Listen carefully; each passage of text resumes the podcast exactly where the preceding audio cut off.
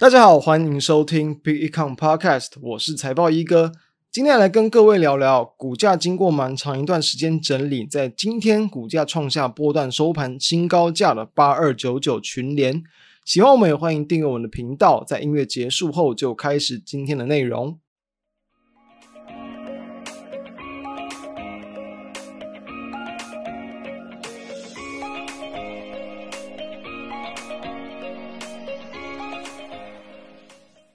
开头还是先来聊一下对于国际股市跟台股的看法。我认为呢，最近整个国际股市还是会时不时的，因为说市场对于包含像升息、包含像公债殖利率上扬、包含像通膨等等的这些担忧所导致的这种震荡压回，这个情况它不会快速的解决，因为目前十一月份联准会的一个升息的几率又来到一半以上，那其实是不低的。那在这样的环境之下，那样行情就很难去往上拉得太快。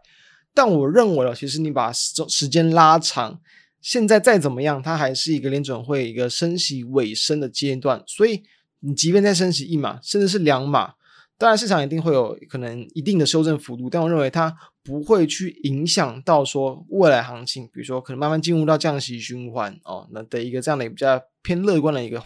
情况，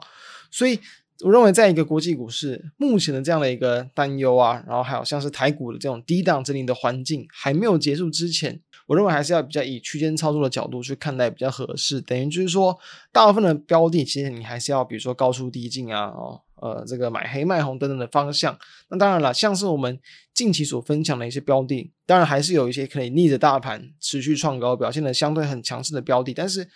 这些在整体的上市柜类股来说，比例还是偏小，所以一定要去精选标的。如果你没有办法去精选标的，我认为多数的持股还是要去依照我们刚刚所说的方向去操作，会比较合适。好，那回到群联。其实啊，群年认为近期股价反弹之后，诶，也是走了蛮强劲的行情。认为主要还是因为说跟它，比如说跟高速传输相关的一些题材，然后还有其余的一些可能相关的族群类股，诶，股价也是有同步去往上发动，所以把它股价往上带了上去。那我们要先来认识一下群联，群联它其实就是在做这个 NAND Flash，就是这个快闪机体的控制晶片啊跟模组。那其余像是比如说 SD 卡，然后这个随身碟、快闪记忆卡、固态硬碟等等，这些也都是它在这个经营的这个项目。所以我们要知道，其实当然群联在过去主要可能就是被归类在就是记忆体的这个概念股里面，因为毕竟 NAND Flash 嘛，那当然它的这样的一个产业股价跟你的营收营运。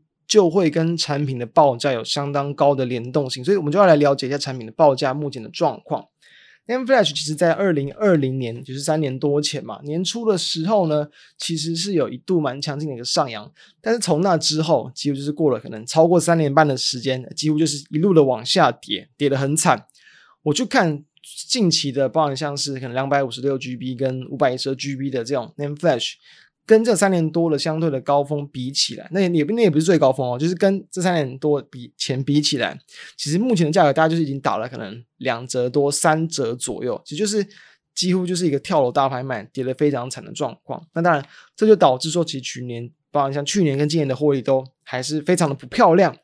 其实去年大约就是在可能两三年前，它的获利单一年都还是可以赚大概四十块以上，但是去年哎赚不到三十块。今年是高几率连十五块都不到，等于就是再再去腰斩，所以当然你的获利腰斩嘛，那就在一个更大的波段来去看，当然股价一定会是受到影响。但诶，为什么说其实今年像是近期股去年股价表现强？一个原因是因为其实去年目前的一个经营方针跟方向，他们其实也是有去很努力的再去降低说，比如说消费性电子的应用，那也希望能够去。摆脱受到这种 NAND Flash 的报价上下波动，甚至是比较弱势的这样的一个不利的影响，所以说，包括他们有去搭到像，不管像车用哦，甚至像是 AI，甚至你连这种可能太空，就是这种登月啊、火星相关一些题材，他们其实都能够去搭上，就是因为他们产品的布局方向其实是很广的，这是一个因素。另一个，其实我认为就是说，在目前的一个 NAND Flash 的产业，它是有机会去要去度过谷底，然后开始去往上翻扬。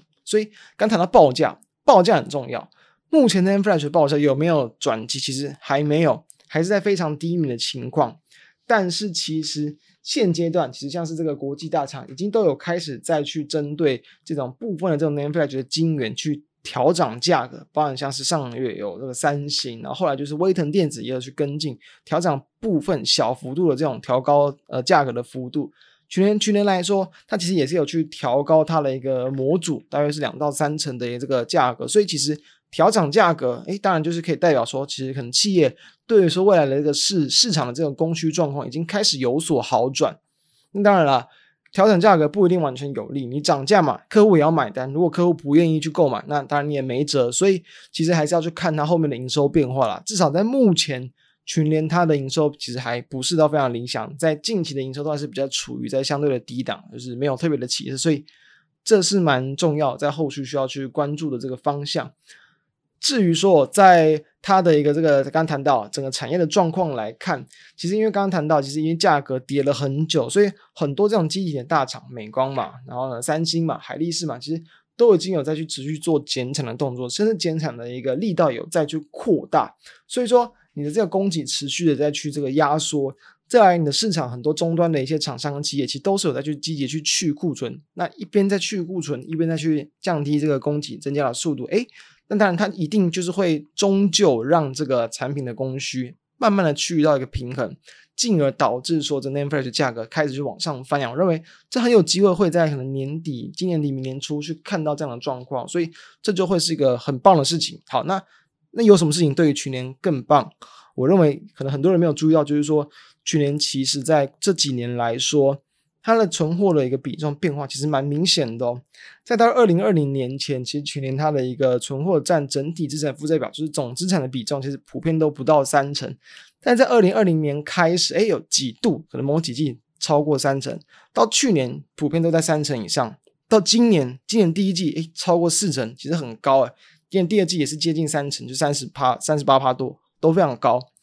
过去我们谈过，你存货堆积太多。很有可能就是会有这种存要要去提列一些存货的这种损失，你要报废嘛，你要去摊销等等这样的情况。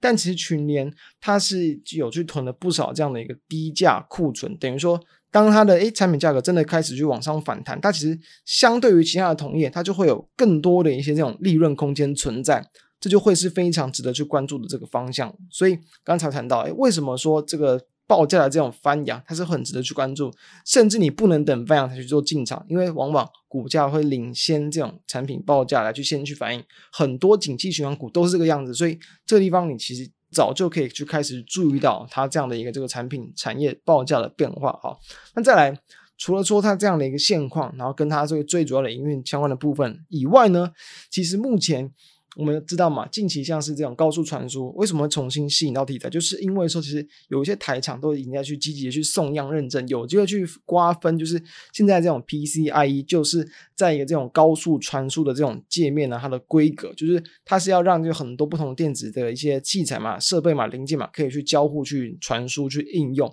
那因为现在是从第四代进入到第五代，过去啊，就是其实。可能没有太大问题。现在进入到比如说 AI 伺服器要去做应用，你需要更高的一些速率跟效率，所以它传输的速度加快，你反而这个讯号的损失也会去增快。所以现在就需要一个叫做这个 retimer 这个重定时器这个东西，它就是可以去让这些讯号的这个传输的一个距离去拉长，让它不会去因为你的这个效能去升级而导致损耗变多。这就是目前群联在去积极送样的一个部分。那当然，它会去接在这个四九六六的普瑞之后，有机会去成为这个全目前全球可能这个市场就是第三家的这个独家供应商，那就有机会在明年去见到相关的一些这种呃营收去入账。所以这是非常期值得期待的一个部分。